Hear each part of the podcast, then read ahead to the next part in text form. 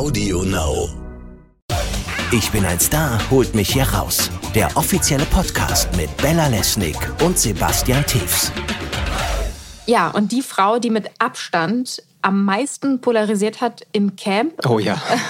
war Dani Büchner. Und ähm, sie war eigentlich auch eine der Überraschungen im Camp, fand ich. Ne? War so ein, wie die sich halt gegeben hat in den ersten Folgen. Da hatte man das Gefühl, die ist ganz schnell raus, ähm, weil das zu viel wird für die Leute. Aber sie hat es dann ja doch bis zum Finale geschafft. Ja, respektable Leistung. Und sie wollte ja nur Sechste werden, hat sie gesagt. Ne? Sie wollte das Genau. Ergebnis vom Jens einstellen, egalisieren. Wie sagt man so schön? Ja. Was sagt man denn? Weiß ich jetzt gar nicht. Wie nehmen's- der Kölsche? Ich wollte das Gleiche. So, ihr Ja. wisst ja, wie wir es meinen. Oder ihr fühlt den Sebastian, Ja. nehme ich an.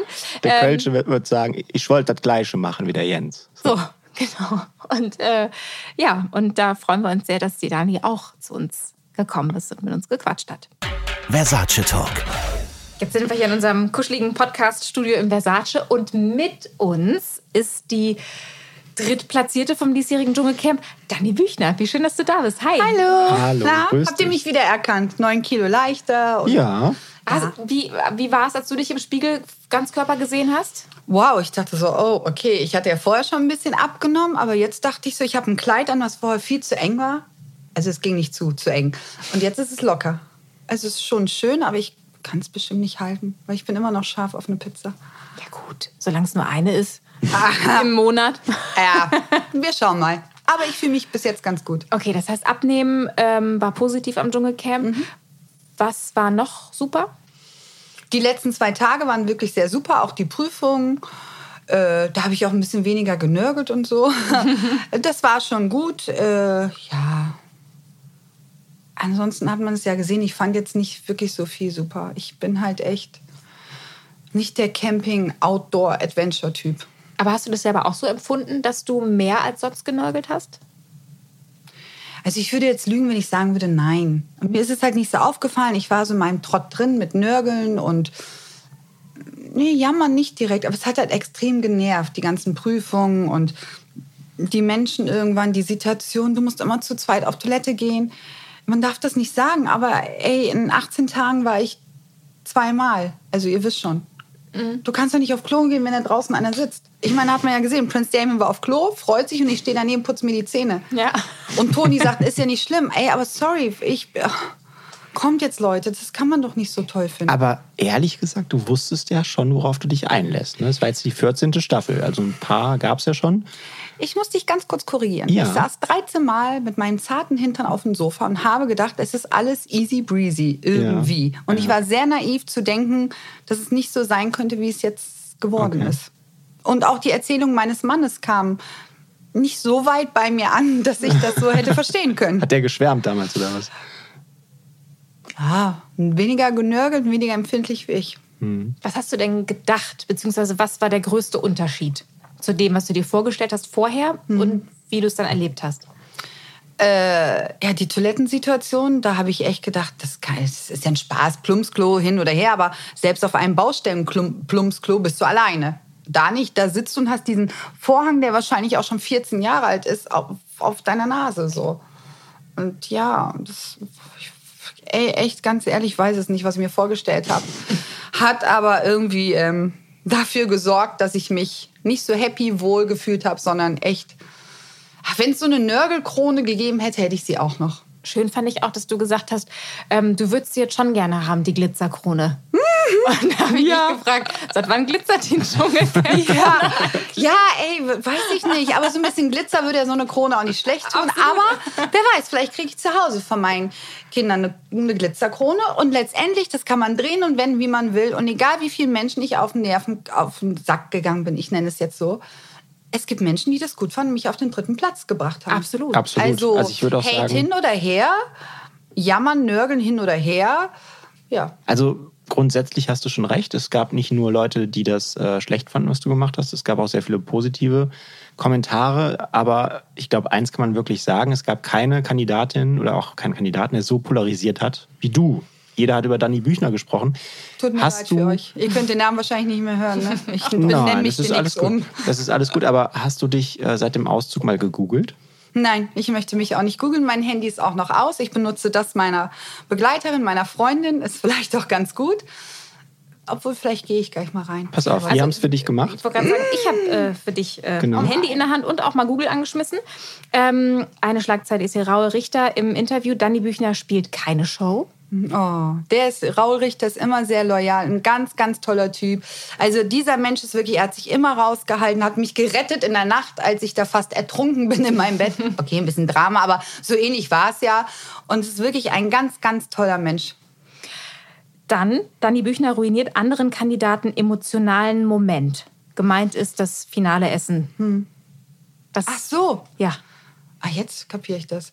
Ja, aber sorry, äh, Sven hatte auch nur einen Stern. Und ich habe meinen Salat geteilt. Und dass ich hier nicht die Sternsammlerin bin. Aber andersrum hatte ich so eine fetten Spinnen auf meinen Kopf, also, das, also Riesenspinnen auf meinen Kopf. Einen Haufen Kakerlaken, äh, grüne Ameisen, da habe ich mich reingetraut, wenigstens einen Stern geholt. Und bei Ratten und Schlangen, das weiß man ja inzwischen. Also das, ich fand das schon beeindruckend, muss ich sagen, bei der Oh, letzten Prüfung. danke, wenigstens einen. Also hat das nicht wehgetan? Die Ja, mit auch grünen. hier. Äh, So. Oh ja, oh ja. Hier. Waren das die grünen Ameisen? Am Arm alles so rot, So rote- ja. so rote aber da dachte ich so, jetzt, äh, das tut weh, aber wenigstens das. Ziehst du durch, ne? Ja, aber immerhin, ne? Also. Auf jeden Fall. Dann Danny Büchner gegen den Rest der Welt. Weshalb sie so polarisiert? Was Ja. glaubst du eigentlich selbst?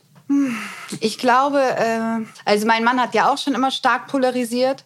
Und äh, wenn du nicht einer Meinung bist oder nicht das Bild entsprichst, was die Menschen von dir erwarten, dann ist es nun mal so. Und ich mache halt manchmal Dinge, ich sage manchmal Dinge einfach so, die dann auch blöd sind. Ich äh, benehme mich manchmal blöd, ich gucke manchmal blöd und all das passt vielleicht nicht so im Rahmen der Normalo-Menschen. Jetzt ähm, haben ja auch im Camp Mitcamper gesagt, die Dani, ähm, das ist alles gar nicht echt. Was glaubst du, wie die Leute auf diesen Eindruck kommen? Weißt du, das ist doch immer so. Du lernst fremde Menschen kennen. Du bist 14 Tage oder länger mit denen zusammen. Ich werde 42 Jahre alt. Woher wollen sie wissen, wie ich wirklich bin? Das ist nun mal jetzt hier wirklich eine ganz ehrliche Frage. Du kannst nicht wissen, ich weiß nicht, wie die Menschen wirklich privat sind.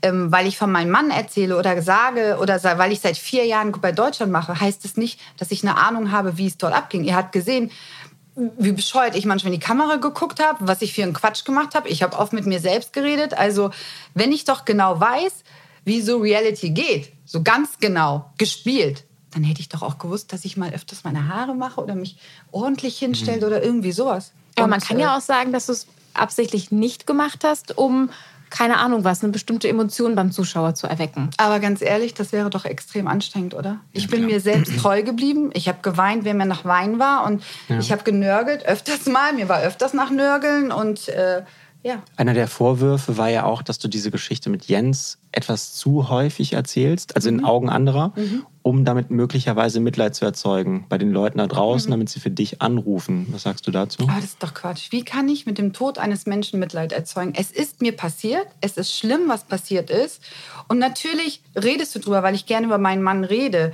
Vielen Menschen passt es nicht. Das ist okay. Und vielleicht bin ich einigen auf den Nerv gegangen. Aber erst die Menschen, die das auch erlebt haben, sie wissen, wie das ist, wie gerne du über jemanden sprichst. Du willst niemanden nerven, aber du erzählst es einfach gerne. Du redest gerne über deinen Mann, weil du stolz bist, weil du traurig bist, weil du berührt bist.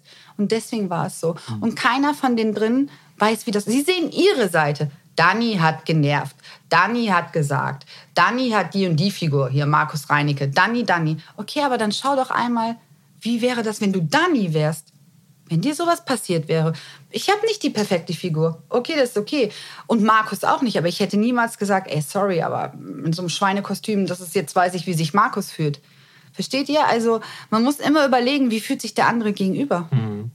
Du hattest mir vorher, als wir gesprochen haben im Podcast, bevor du eingezogen bist, gesagt, dass du ähm, hoffst, dass du dich Jens näher fühlst, weil er auch in dem Format war und dass du auch hoffst, dass du sein Bett bekommst. Ähm, jetzt warst du ja drin. Wie, wie war das? Hast du dich wirklich näher gefühlt? Ja, es gab manchmal Situationen, gerade so als ich gespürt habe, ich bin auf dem sechsten Platz, da habe ich wahnsinnig geweint. An dem Tag sch- schien auch die Sonne ganz doll und ich wusste, er war da. Und ich kann mich heute noch daran erinnern, dass mein Mann gesagt hat, er möchte wenigstens ins Finale kommen. Jetzt habe ich es für uns gemacht. Ich bin für uns im Finale und jetzt, wo ich raus bin, ist es mir auch egal, wer was, wie, wo gesagt hat und es spielt keine Rolle mehr. Wir sind raus aus dem Spiel, jeder hat seinen Platz. Du kannst nicht mehr an die Plätze rütteln, es ist, wie es ist. Ja. Du hast ja auch gesagt, du ähm, gehst für deine Kinder auch rein. Ja, klar. Ähm, hast du mit denen schon gesprochen eigentlich? Ja, ich habe gerade mit meinen Kindern gesprochen. Es war wunder wunderschön. Und mein kleiner Sohn hat gesagt, Mama, hast du jetzt genug Geld verdient, damit wir ins Disneyland fahren können? Und hast du? Naja, sagen wir mal so, es reicht für zwei, drei Tage Disneyland, um etwas zu sparen und eine kleine Party zu Hause zu schmeißen. Ich muss aber auch dazu sagen, so freudig das klingt, meine großen Töchter haben natürlich schon ein bisschen gelitten. Die erste Woche, wie die Menschen geschrieben haben, auch meine Kinder angegriffen haben. Also das ist etwas immer noch, was ich nicht verstehe. Greift mich an, es verletzt mich auch, aber es ist egal. Äh, aber nicht meine Kinder angreifen. Sie können doch nichts dafür, dass ich den Job mache, dass ich vielleicht nicht so toll aussehe oder nicht so stark bin oder was auch immer. Das finde ich nicht gut. Was ich ja sehr bemerkenswert fand, dein Verhältnis zu Anastasia, was ja anfangs wirklich nicht das Beste war. Mm Sie hat sich bei dir entschuldigt mm und du hast es angenommen, aber auch nicht so richtig. -hmm. Ne? Und aber am dann Ende, hat sich das entwickelt. Das ja. hat sich entwickelt und am Ja. Ende wart ihr, ich will nicht sagen dicke, aber ihr habt ein so gutes ein Verhältnis gehabt, Ja, ne? ein okayes genau. Verhältnis. Anastasia und ich, äh, ich finde, das bedeutet Stärke, wenn sich jemand entschuldigt. Sie hat es ernst gemeint.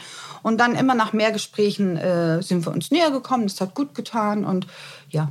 Und Aber ich vielleicht- behandle jeden mit Respekt, falls ihr es bemerkt habt. Auch Elena Absolut, oder ja. sonst was, die mal böse waren. Als sie geweint hat, äh, habe ich sie getröstet. Als sie ihren Brief bekommen hat, das muss man auch mal sehen. Auch wenn ich die Nervensäge hoch 10 war und ich wusste, wer über mich redet, bin ich trotzdem hingegangen, wenn irgendwas war. Ja, und jetzt könnt ihr zusammen Kaffee trinken, gehen auf Mallorca mit Ernesto Monte. Ja, aber hallo. ja, bitte, es läuft doch bei uns. Warten wir mal ab. ja. Ähm, was wollte ich gerade sagen? Der Sven, der hatte ja so ein kleines, also er hatte so ein kleines Thema miteinander, bei der zum Beispiel auch sehr ähm, entrüstet war über diese eine Situation, wo er mitbekommen hat, dass du im Interview in seinen Ohren schlecht über ihn gesprochen hast. Ähm, Er wird es später hören, was ich gesagt habe und was ich auch Markus ins Gesicht gesagt habe. Naja. Aber es ist ja schon so, man redet dann ja auch miteinander und redet in verschiedenen Konstellationen. Ähm, hast du das Gefühl, dass du, also würdest du das lästern? Hast du das Gefühl, du redest hinterm Rücken von anderen Leuten über diese oder wie schätzt du das selber Naja, ein? lästern ist ja, du versteckst dich, flüsterst oder sonst was. Ich habe es ja vor, also in die Kamera gesagt und dann auch direkt Markus. Vielleicht hätte ich das, ich habe es versucht, Sven zu erklären, aber er hat es falsch aufgenommen. Es kann ja auch manchmal passieren und äh, naja, darüber war er sehr erschrocken. Ich war sehr erschrocken, dass er tatsächlich gesagt hat, ich soll verrecken. Wow. Ja. Wow. Du hast ja doch ein bisschen was gelesen, ne? Nein, das habe ich gehört heute. Ich hast hab, wir haben ja schon okay. Ausschnitte gesehen und dann Ja. hat er gesagt, ich soll verrecken. Das ist äh, Hart. wow. Aber selbst darauf gehe ich nicht mehr ein. Ich will das nicht mehr. Aber das muss man sich mal überlegen. Da sagt ein erwachsener Mann, soll sie doch verrecken. Hm. Zu einer Mutter. Nur weil du denkst, etwas gehört zu haben, wo du dir aber gar nicht genau sicher bist, was du gehört hast. Aber komm, jetzt war ja nicht alles schlecht. Nein. Hoffe ich, oder? Was nimmst, Nee. du, was nimmst du an positiven Erlebnissen mit? das Positive ist, egal, also vorher, ich muss das so erklären, bevor ich reingegangen bin, haben viele Menschen gesagt, du wirst zur Prüfung gewählt. Okay, das stimmt auch, aber du wirst nicht weit kommen. Und selbst engere Freunde haben gesagt, na ja, ach, vielleicht bist du in der Mitte, aber das wird nichts. Heute weiß ich, es ist egal, was du tust. Wenn du daran glaubst und nicht aufgibst, kannst du es irgendwie schaffen. Und das nehme ich positiv mit raus. Und was ähm, erhoffst du dir jetzt für die nächsten Wochen, Monate, für deine Zukunft? Mm, Ich hoffe, dass sich das ganze Ekelzeug gelohnt hat, dass meine Feneteria im Sommer voll wird, die Leute mich besuchen kommen, dass vielleicht der ein oder andere Job noch dazu kommt, weil ich möchte viel für meine Familie tun und machen. Wisst ihr, Disneyland und so.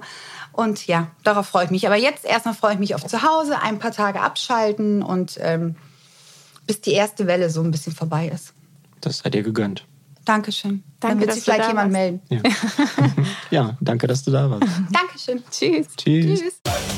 Das war das Dschungelcamp 2020.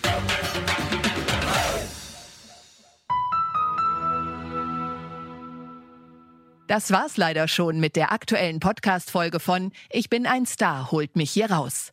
Wir möchten gerne herausfinden, wie dir unsere Arbeit rund ums Dschungelcamp in diesem Jahr gefallen hat. Deshalb würden wir uns freuen, wenn du an einer Umfrage teilnimmst. Im Internet unter audionow.de slash Umfrage. Vielen Dank. Audio Now.